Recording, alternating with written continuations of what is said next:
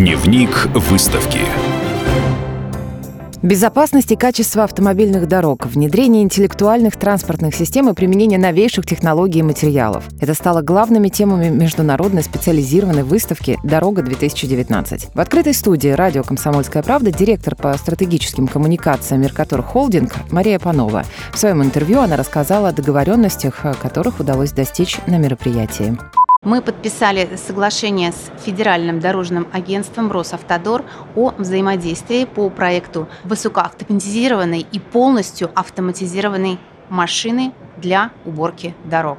Это очень важное событие в рамках реализации госполитики по созданию инновационных и беспилотных систем на транспорте. На самом деле уже выбран даже пилотный участок федеральной трассы Москва-Бобруйск, это обход Калуги, где и будет проводиться тестирование экспериментальных образцов.